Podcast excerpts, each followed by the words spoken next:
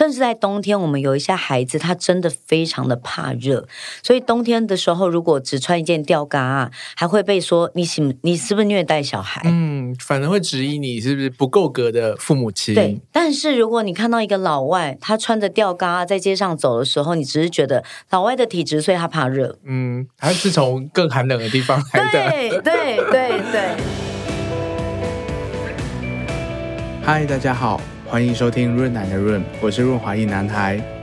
在每一集节目中，我都会邀请特别来宾来到我的房间，一起讨论性、身体或亲密关系等议题。你准备好了吗？我们要开始喽！欢迎大家回到润男的润，我是润男。这一集没有意外的话，就是选举特辑的最后一集了。选举的结果很重要，但是过程其实也蛮重要的。希望这一系列的这个同志观点看选举，也能够提供不一样的视野和不一样的思考给大家。呃，大家还记得四年前那场非常惨烈的公投，每天都会看到很多呃宣称自己是忧心家长的人，然后出来呼吁要反对同婚。那家长这个名词或者是这个身份，在很多人的心中留下一种保守或者是反动的印象。但是四年前，同时呢，有一群家长主动出击。带着小朋友上街头，然后参与学习，甚至现在要投入参选地方的民意代表，也公开的在政见上面提出支持性平同志等等的议题。由于这群人多数是妈妈，于是便把这个组织叫做欧巴桑联盟。那二零一九年呢，他们也成立了政党，叫做小民参政欧巴桑联盟。这一次的选举，他们又再次的出击，地表最强生物欧巴桑终于要挺身而出。让我们欢迎今天的来宾，代表该党参选这个新北市新庄区的羽绒。何羽绒，你好。你好，哎，我应该叫你润南，还是叫你都可以？润南好了，好，润男好。然后我是语蓉，以及收听这个节目的听众朋友，大家好。哇，今天我真的是把这个欧巴桑联盟就是放在压轴诶，因为我真的在这几年从这个亲子共学团，然后一直看到就是欧巴桑联盟在很多的议题都很关心，然后甚至是。主要是带着小朋友一起学习这个介入这个社会，然后现在又看到说哦，从其实四年前就有选举了嘛，那今年又推出了一系列，全台湾其实很多县市都有欧巴桑联盟的候选人出来选，我就觉得一定要让我的听众好好认识一下欧巴桑联盟。到底是怎么样一个团体？然后大家在做什么事情？目的是什么？嗯，我我觉得润南刚才把欧巴桑介绍已经真的非常的完整，真的很厉害。其实我们的呃前身其实就是亲子共学，我们有很多欧巴桑的妈妈们、爸爸们，他们的呃教育启蒙或公共参与的行动都是从亲子共学团开始的。所以一开始从公共空间啊，然后带着孩子育儿，就发现有很多公共空间育儿的不友善，因为去到哪边都会被。嫌弃亲子餐厅被嫌弃，比方说，大家可以想象一下，如果有一间餐厅，它写着说：“哎，同志不得进入。”好，那你就会觉得说：“哎，怎么会这样子？”好，那其实有蛮多的公共空间或餐厅是禁止十二岁以下儿童进入的，甚至之前还有听过说，除非你会呃背 A V C D，然后从 A 到 Z 这样子，还是有个能力考察。对对对对对对。好，那我们其实就是因为发现到这个不公平，那我们就开始哎会去倡议。啊，包括亲子车厢各个，那甚至那时候在二零一四年太阳花运动的时候，我们甚至就是也是扎营在那边，希望可以把就是我们一起关心亲子议题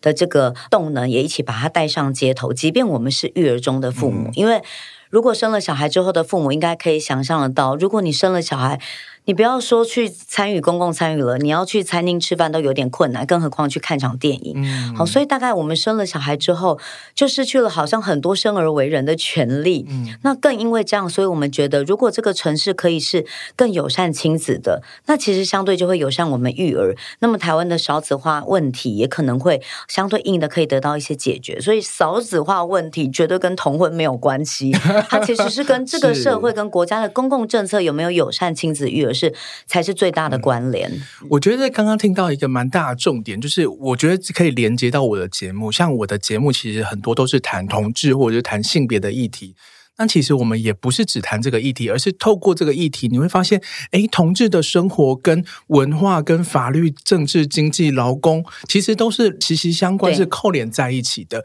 这才一个社会，它不是有办法独立出来说，哦，我只谈这个议题。那在这个亲子共学里面，其实就是透过这个亲子的教育，然后或者是呃，看到小朋友的需求，然后透过这个点切下去，就会发现说，哎，其实跟好多议题也都息息相关。嗯，没有错。刚刚提到的这个空间啊，然后有很多呃法律啊，这些都是绑在一起的。嗯嗯。尤其如果我们支持孩子成为他自己，我们当然不可能反对。同志，因为孩子他可以选择他今天要穿的衣服，即便他是生理的男孩，我们的孩子他可以留长发，然后他可以穿裙子，他可以决定他自己今天要的穿着打扮。好，然后季节就算是冬天，他依然可以选择他要穿短袖，因为他有他自己表达意见的权利。那既然我们支持孩子可以成为他自己，为他的决定负责任，我们当然不可能反对同志，因为孩子的确有可能就是在他的生理性别跟他自己的心理性别，他。他会有不同的决定，他会流动，甚至是他喜欢男性、女性，当然也由他自己来决定。所以，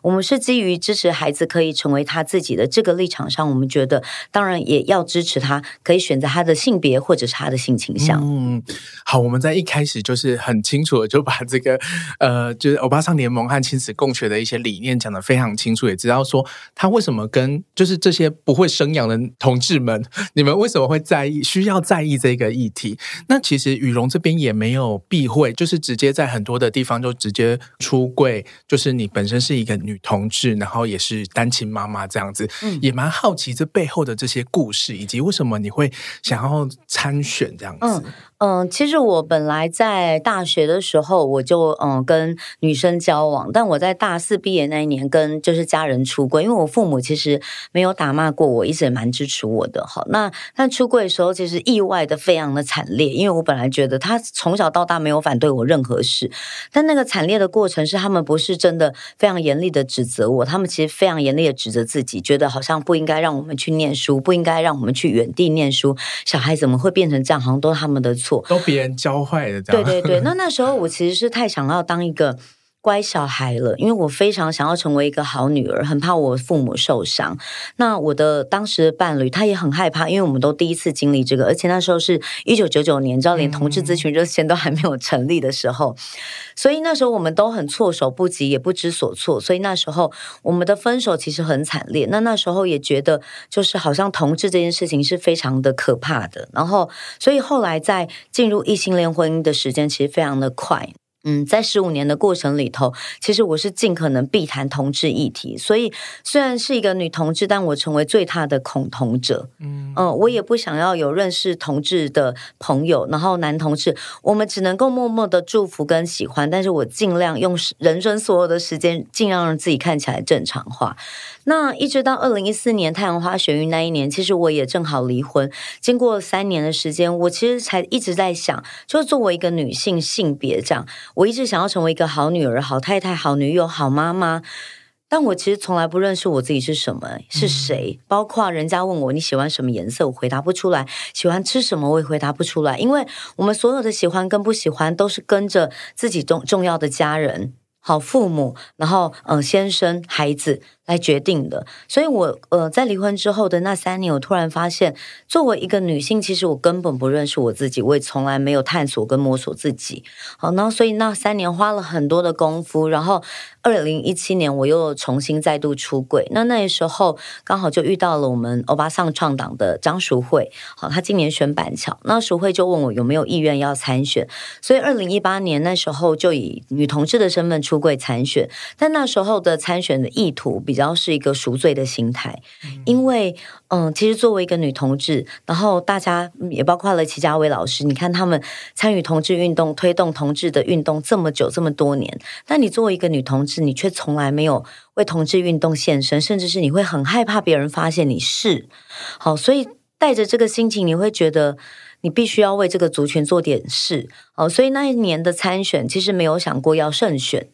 那一年的参选，希望大力的让这个族群的议题被看见，嗯、然后让大家知道，其实世界上有一群人像我这样，他可能是女同志，但他进入了异性恋婚姻，但他其实是不是同志？他是。所以因为我这样的参选，其实后来有很多的呃同志妈妈也跟我出柜，他们的确有很多人在异性恋的婚姻里面，好、嗯，然后也得到了很多的鼓励，认为这样很勇敢。那他们也陆续在朝就是离婚的方式走，并不是他不爱对方，而是说。真正去探索之后，他其实还是比较宁可一个人，或者是宁可就是好好的分开，他还是希望可以找到他自己真正想要的呃性别性倾向这样。那所以我呃那一年的出柜参选是抱着这样的意图。那出柜参选的那一年。其实上街头的时候，当然遇到很多的冲突啦。尤其我在那时候在中区、台中的北区选，那每天上街都会很怕有人那些反同的家庭会讨厌你啊，会不会拿鸡蛋丢你？嗯、那个心里面的恐惧其实蛮大的。而且那个时候的冲突是很强烈的，对，张力很强。没错，没错。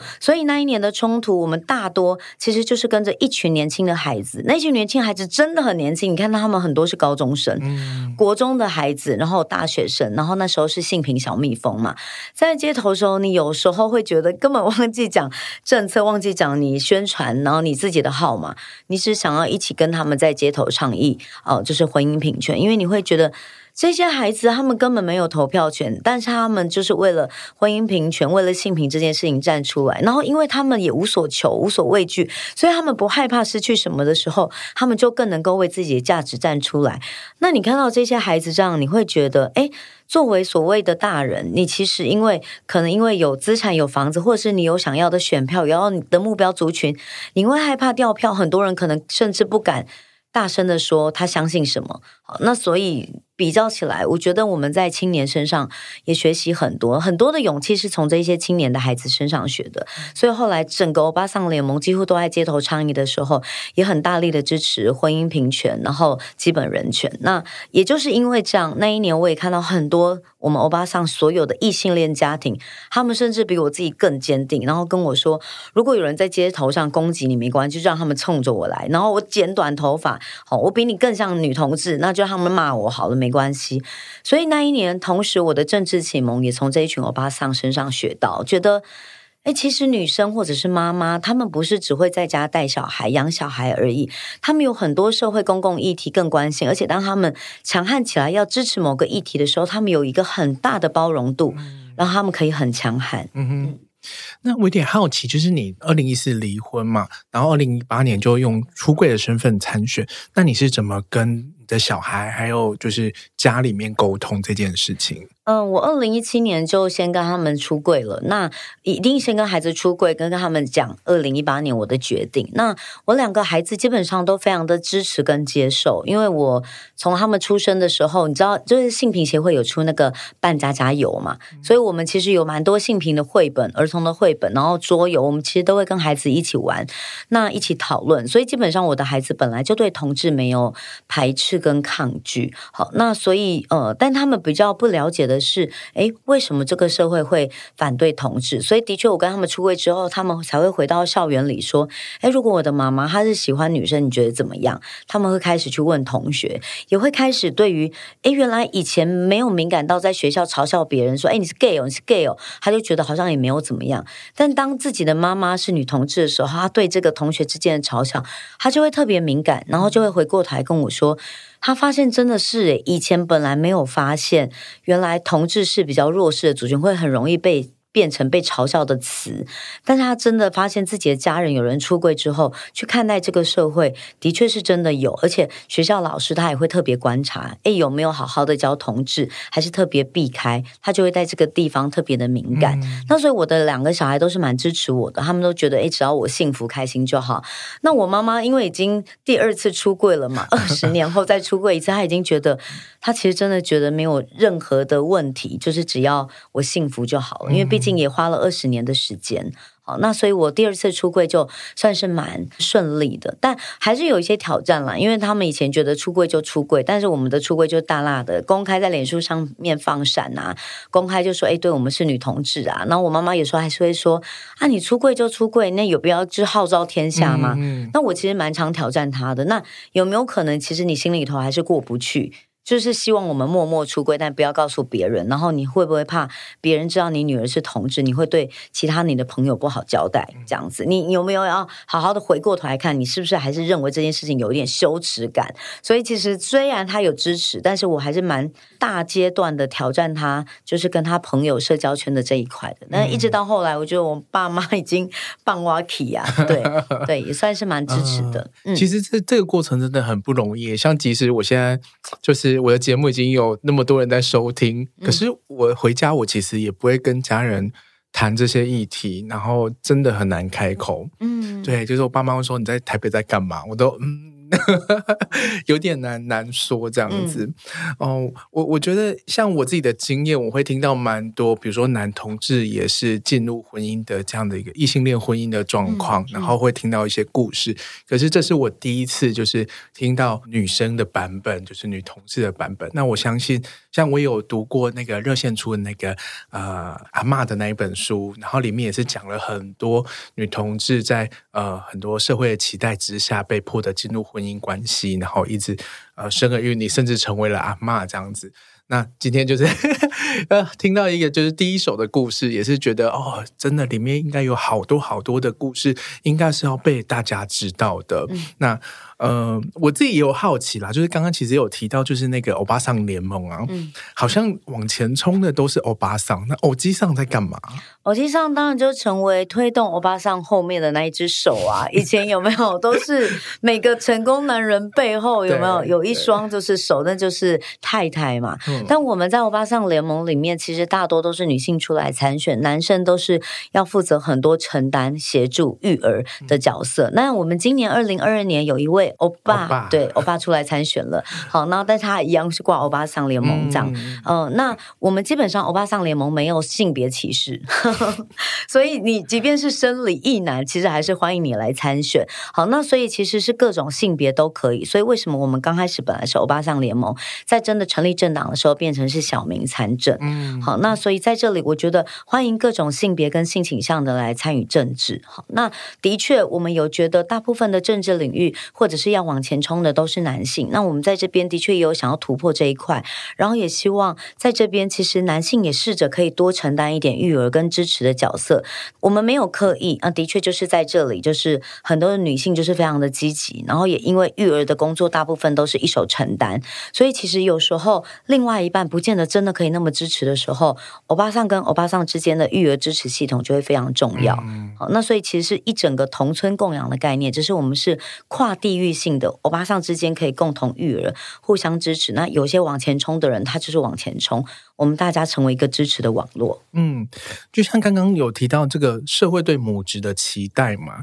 我觉得欧巴桑联盟它其实展现了出另外一种的模式，或者是一种可能性。可是还是会感觉到说，这个社会对女性出来参选。还是会有很多的质疑，比如说我们我们民雄啊，就是会有那个乡民代表啊，然后现在就是会有那个女性的保障名额，对，然后还是会出来，就是大家可能会对于女性呃候选人出来参选，想要介入公共事务，都会带有一种说啊，你就是因为有女性保障名额，你也不用太努力，你就会当选，然后大家对你的期待也不会太高。你有遇到过这样子的看法或想法吗？我觉得在。有城乡的差距，中南部真的非常的明显。因为像我在台北讲到这个议题，很多人都不敢相信。因为在台北，女性参选、女性展现权利、追求的欲望是一件很自然的事情。但在中南部真的很多，包括我之前二零一八年在中区选的时候，就有一个阿伯跟我说啊，我改公你离婚吼，你才蛮卖嘎把人公你离婚哦，你不要跟别人说你离婚，这样的话对你形象不好。他们会觉得离婚这件事情其实还是有违于一个，你就是应该要够完美，不然的话你。你不可能会离婚。可是男性参选人就没有这个对期待。对，对，那另外就是年纪更大一点的，哎，姐查某囡那里起以下面被出来算，那个八九十岁中南部的阿妈，真的很多这种阿里吉那里像叫狗，好、嗯、是非常非常频繁的。那中南部真的很多这样的状况。但是我今年在二零二二年在新庄选的时候，我觉得其实非常非常的少有这样的声音，女性出来选会非常成为一件非常自然的事情。好，那当然，甚至有很多的选区，甚至女性参选的比例，甚至是高过于男性。嗯，哦，所以会有这样，有一些是有城乡的差距。但以现在来说的话，同志要出柜参选，其实还是比较需要有一点就是勇气，因为毕竟在整个参选的这个呃候选名单里头，他还是算是非常少数。那甚至我们去上课的时候，有一些人会说，你不需要一定要公开出柜你是同志，因为那不见得会帮你带来票选票。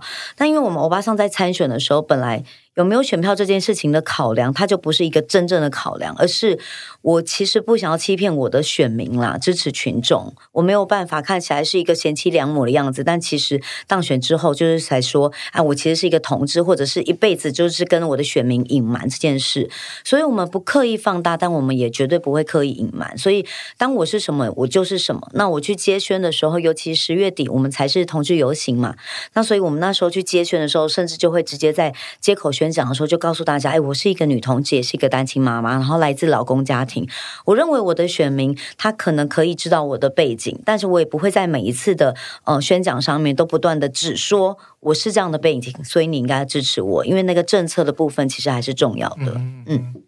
我觉得这样听起来，其实我们对于女同志在呃勇敢的说出自己是女同志，然后我要参选这件事情，男同志好像要。努力一点点哦，好像没有真的用出柜身份来参选的男同志，可能在很早期的时候有在高雄。哦，对，我知道我在新庄区上一届二零八年有出男同志出柜，但是他们都因为他们在选前的时候出柜参选，所以因为没有。没有选上，所以很多人就质疑会不会是因为刚好出柜参选，嗯，可能是因为这样。但是我到现在还不是这么认为啦。我也有可能觉得，也许因为这个出柜参选，所以也因此就也那很难评估啦。但我一直觉得，从这个选票的结果来看，这件事情我都觉得不太公平。那他还是要回到个人怎么看参选这件事情，然后对于参选这件事情，你到底真正想要创造的价值，你要走出来的路径是什么？嗯，然后还有。他绝对不会只是一次两次的事情，因为政治这件事情很长远，所以我们也希望一次一次努力下去。嗯。我们刚刚其实也有提到说，这个呃，羽绒这边的亲子共学，还有整个欧巴桑联盟，就是对小朋友的，嗯、呃，很愿意跟小朋友谈很多的议题。因为我这边就是有收到 大家的大家疑惑啦，就是比如说，呃，刚刚羽绒其实有提到，已经有提到说，怎么跟小朋友做一些性别教育，就是以前的绘本还有这些桌游都有遇过。那你们也会带小朋友上那个同志游行吗？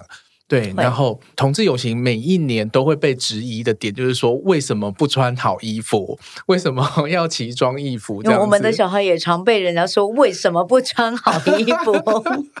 真的，你你知道我们小时候，哎，你可能还很年轻，但小时候嘞，真咖嘞，在起给那养小孩的时候都是赤脚啊，裸上身啊。你懂哈？我们在那样很自然的环境里头爬树，然后只穿一件内裤这样子，其实是很自然的事情。但是其实城市现代化被建构出来之后，小孩就算是赤脚走在城市里头，其实是很容易被质疑的，甚至是公共场所你不可以赤脚。嗯，好，好像变成是一件不文明的事情。可是事实上，小孩赤脚在泥土跟在各个材质上面踩踏，他对他的身心发展，对，其实都是有帮助的。但是。却被误解成不文明的一个表现，所以其实，在同志游行上就。嗯，你可以穿你喜欢穿的衣服，嗯、对，好，那我们的孩子就是看待这件事情也非常的自然，然后所以不用说男同志或女同志，其实我们的孩子也常被质疑为什么不穿好衣服，甚至在冬天，我们有一些孩子他真的非常的怕热，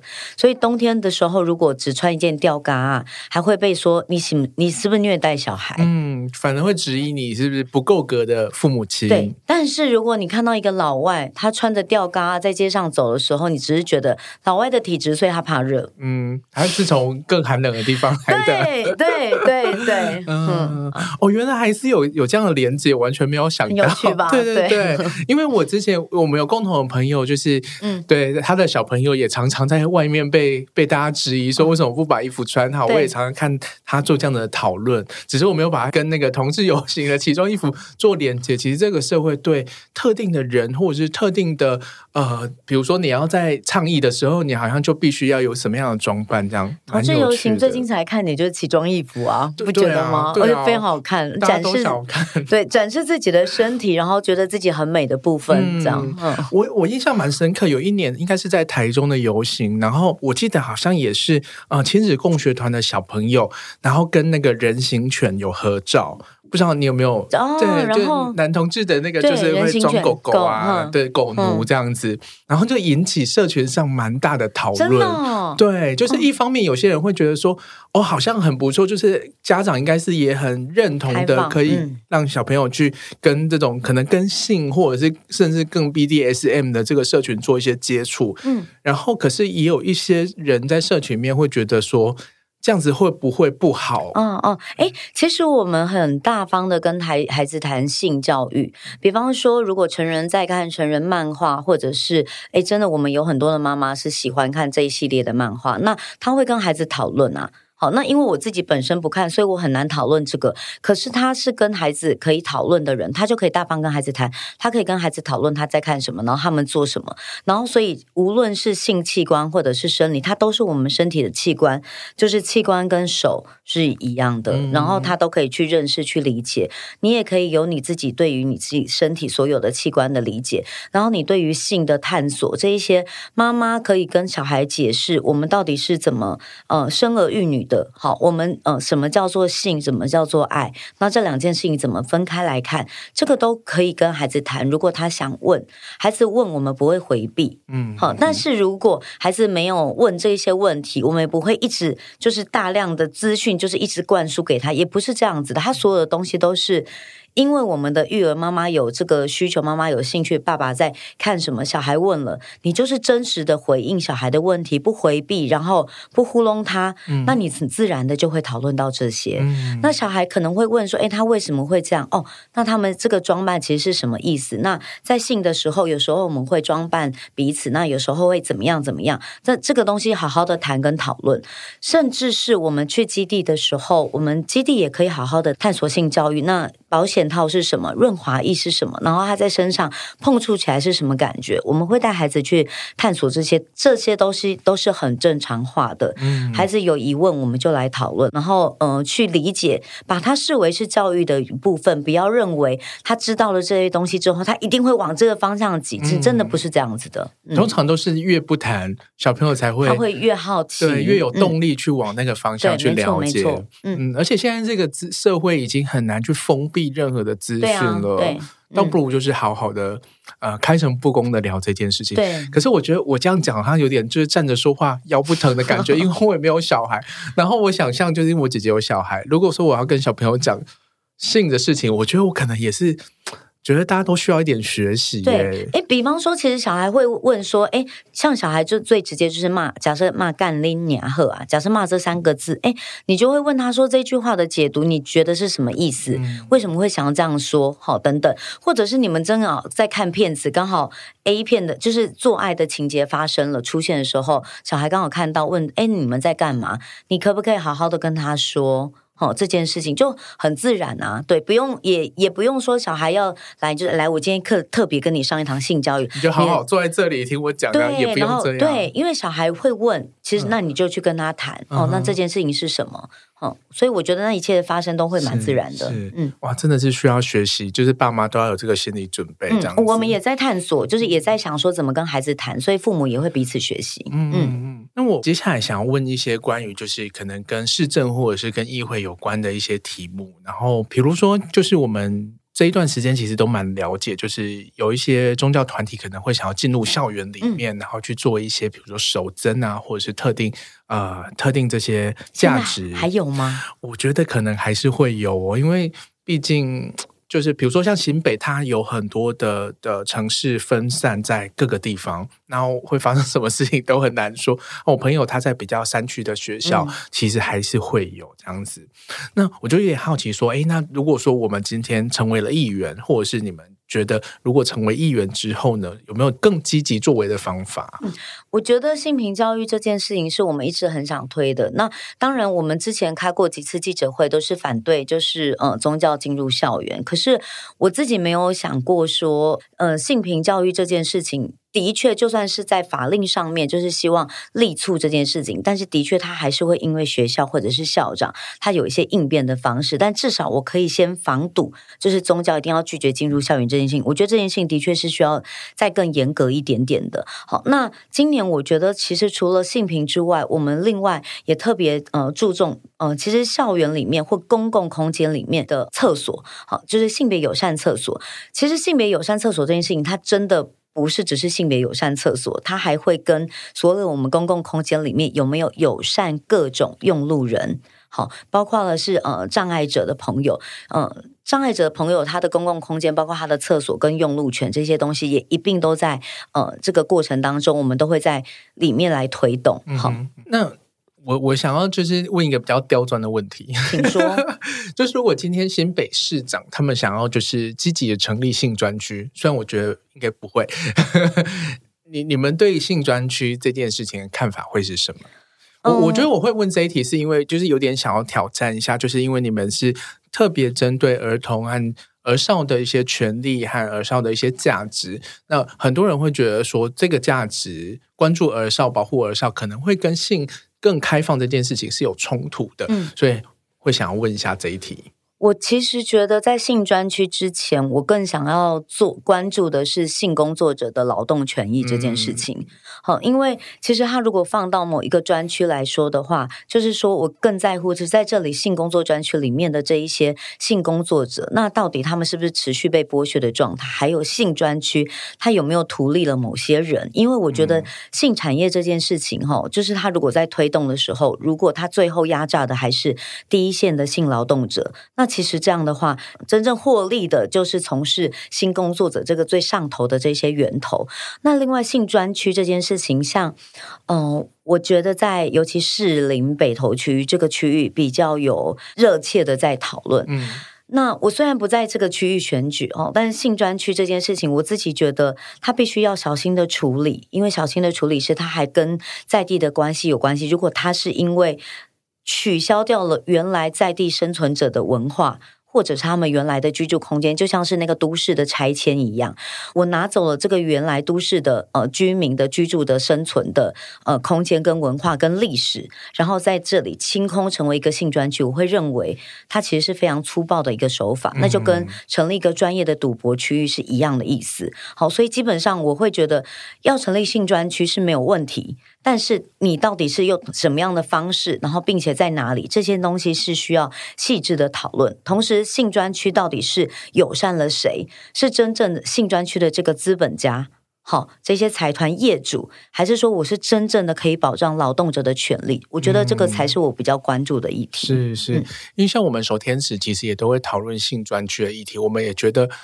好像真的不不应该是往性专区这个方向推动，比如说，就是我们很多障碍者根本出不了门啊，我们去不了那个性专区，这连接到刚刚我提到障碍者的一些用路，或者是整个生活空间，嗯，嗯，对，所以或许整个性的议题或者是性的政策。啊，现在好像都是被这个大法官视线给绑住了，好像只能往性专区走。不过就是蛮可惜的。对，因为其实如果这样，他真的很限缩。就我这样说了，说了成立一个性专区，但是重点是性工作者的劳动权，他到底有没有被重视啊？没错。对啊，然后而且性的工作怎么会全部集中在某一个区域？他的确有可能在不同的领域里头。那这件事情怎么被正视？嗯、我觉得其实是更重要的议题啊。是。是那我接下来想要了解一下，就是关于同志收养小孩这一题，因为我我就是了解说你们是很在乎小朋友的，那其实现在有很多小朋友，他可能是在呃机构里面，他没有没有一个家庭这样子。那我们常常也会觉得说，为什么不开放同志收养小孩？对，啊、对，那在议员这个角色上面，有没有机会去让这个比如新北市呃的这个同志收养小孩的这个过程是更为友善的？我我觉得在中央法的部分，其实我觉得松绑是最重要的啦。嗯、法令上面中央法的松绑是最重要的，不然地方的话，我觉得会有一点困难。那我觉得的确，我觉得同志收养小孩这件事情，无论是男性或者是女性，男童或女童都一样，我觉得是会有这个需求，也会有这个需要。这个需要不只是同志家庭的需要，我觉得其实很多的孩子，我觉得他们也可以被妥善的照顾。现在是说，嗯、呃，对于很多。社会的意见上面来说，我们的政府能不能够真的好好的正视这件事？那如果同志家庭可以收养小孩，相关的配套措施就是也要做好。就刚刚我们刚刚说的，我们在学校里面的性平教育里面，其实在国小以下几乎不谈同志家庭。嗯，好，他会谈就是呃，可能有同志的存在，但他没有同志家庭，所以我们在国小里面的教育里头，他没有办法继续认识家庭有很多多种的样貌，单亲家庭也是完整的。好，新移民家庭也很完整，也很棒。好，同志家庭也很完整。我们可能会有两个爸爸，两个妈妈。那这一些东西，学校的教育老师有没有准备好？这些东西也很重要。一旦有这个完整的时候，我们的呃家庭多元的那个意识被建构起来，说同志收收养小孩，他的那个阻力其实不会那么大，它会变成是一件非常正常化的事情。嗯，嗯，那我觉得在地方的政策上面的确可以这样，看到家庭多元的样貌非常的重要。重要，然后教育啊、意识啊这些东西都可以从学校里面开始做起。嗯嗯，就跟我们开始讲的，其实这些事情都环环相扣。哎，就是你可能要对于法律的一些立法上面的呃游说，然后你也要必须从整个大家对于家庭的想象、对于多元价值的想象去、嗯、去冲破。我觉得其实即使是 LGBT 社群，也不见得会每个人都有这么更开阔的这种想象。所以这些事情真的是要一步一步一步做。可是我相信，如果说我们在议会或者是各个层级的呃民代的这样子的一个机构，有很多的呃价值和可以监督的这样的一个力量，其实会帮助蛮大的。一定一定，因为包括在参选的时候，如果有同志出柜参选，那甚至是我自己本身就是一个同志妈妈。好，那如果说有这样的角色进来的话，我觉得那个对整个社会的那个鼓舞，或者是那个社会性的影响，我觉得一定都会有。是。是最后啊，我想要问雨荣，就是对于这个大多数没有机会生小孩的同志，或或更现说一点，就是我的听众大概百分之七十七成大概都是男同志这样子。嗯、那我们不会生小孩，我们也没有小孩，那为什么要支持政见都是跟儿童权利有关系的欧巴桑联盟？哦。没关系啊，我们还是有性平的政策。同时，我觉得男同志作为一个族群，哈，我认识的很多的男同志，其实他们虽然不会生小孩，但他们其实非常爱小孩。嗯，好，那但是有分两种，一种真的是爱小孩的，一种是就是天生讨厌小孩，真的真的真的。所以我真的非常希望，我也推动儿童亲子友善。所以回过头来，我真的非常希望，就是也推动性别友善，希望让就是不要有恐同，恐同这件事情要消失，也不要有。恐同也不要恐惧儿童。嗯，好，那其实那个整体的概念哈，我们不应该是分你是同志，我是儿童，或我是妈妈，应该要说我们本来就有不同的族群、不同的代、不同的样貌，我们可以看见彼此的差异，然后我们都可以接纳彼此的不同。好，那如果在这个观点上，我觉得我们就会是非常一致的。好，那另外很多喜欢同志的这个孩子，我觉得更棒诶，因为我觉得如果来认识亲子共学，因为亲子共学的家庭里面其实也有女同志家庭加入，我们到现在还没有男同家庭加入，嗯、我们也非常希望来，因为包括要跟孩子谈性啊，然后跟孩子谈，诶，我们结局的确就是有两个爸爸，然后我们在这边可以一起学习异性恋家庭怎么教，然后同志家庭怎么教，然后大家彼此怎么互相学习。我觉得那个就是一个社会彼此共荣一个很好的那个典范，我觉得是非常非常有趣的事情。嗯，好，然后另外，我觉得无论你喜欢男生或女生，或者是喜不喜欢儿童，我觉得最重要一个价值就是，凡是人，我们都希望可以成为自己，然后可以有爱，跟被爱的权利。好，这个就是基本的权利。那如果在这个观点上，然后把儿童他也视为一个人。儿童他也可以成为他自己，然后他有爱跟被爱的权利。我们的这个参政的最重要的轴心就是这个，嗯，我们希望每一个人都有这样的权利，即便他是男同志、女同志，或者他是一个小的。人，嗯，这样我觉得真的很棒，因为我们以前谈爱这件事情，可能都会是一个很空泛的一个呃，更像小说式的这种呃，散播在这个社会里面。可是我们今天可以把这个爱、把这个连接、把这个尊重，真的落实在一个政治。呃，政治文化里面，然后落甚至有机会就是落实在整个代议政治里面。今天真的非常开心，雨龙来上润男的润，听了好多欧巴桑联盟的故事，然后也听了雨龙自己的故事。很希望接下来我也有更多的机会可以去。听更多呃，像于龙刚刚有提到的这个呃，很多妈妈女同志进入家庭的这样子的一些故事，没问题。润男，我有一个就是四十岁以上的女同志群组，里面其实应该每个人都有每个人的故事。我觉得对女同的故事跟男同志的故事一定会很大差异，但我们也真的有那种五十几已经快要到六十的女同志。其实我也一边也还在了解他们，然后我觉得都是非常有趣，都是台湾就是整个社会发展一个很有趣的呃图像。我觉得我们要把它拼凑起来，对，就是了解更多，对不，对，才可以把这个爱和这个连接和尊重，就是带给整个社会。嗯，我自己非常私心说，台湾有更多出柜的政治人物，然后以及这个坚定表态支持这个议题的议员。那非常谢谢于荣，然后也希望于荣就是接下来选举非常的顺利。谢谢谢谢温柔的润男，就是听你讲话真的很舒服，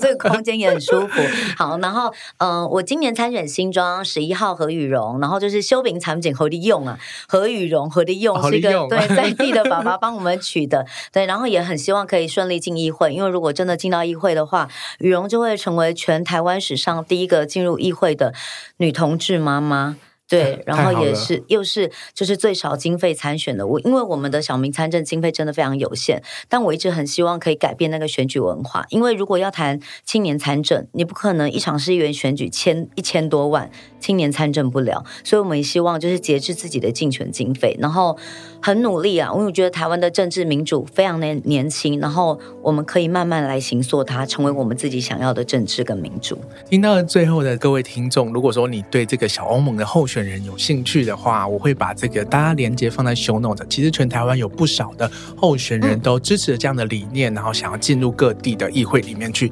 那有兴趣的话，赶快点开这个连接来看一下，在你的家乡、你的选区有没有小欧盟的候选人。那再次谢谢语蓉，谢谢你，谢谢润男，谢谢大家加油，拜拜，拜拜。